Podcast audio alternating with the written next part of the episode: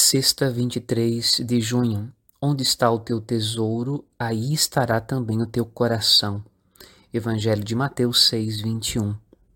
Jesus, no Evangelho de hoje, fala da cobiça que começa nos olhos, termina no coração e estabelece uma vida fugaz que junta tesouros para que a traça e a ferrugem destruam. É um risco de toda a humanidade.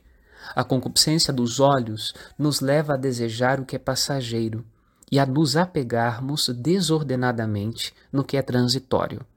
Já recebemos o bem definitivo, que é a vida eterna em Cristo Jesus. Amemo-lo e cuidemos de preservar sua presença que recebemos na Eucaristia. Meditemos. Padre Rodolfo.